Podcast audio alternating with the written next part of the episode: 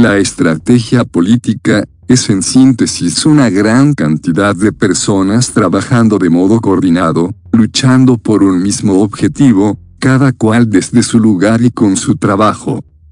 Todos coordinados en un mismo plan general que se va corrigiendo en función de su propia marcha.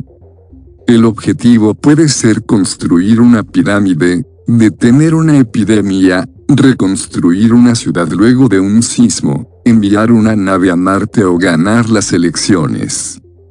La constante es siempre la misma, cooperación masiva flexible, y un solo mensaje coordinado entre todos.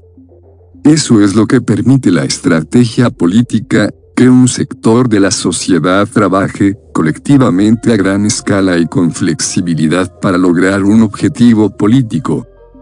Al final del día, cuando uno examina los resultados electorales de cualquier país, región o ciudad del mundo, encuentra el mismo secreto.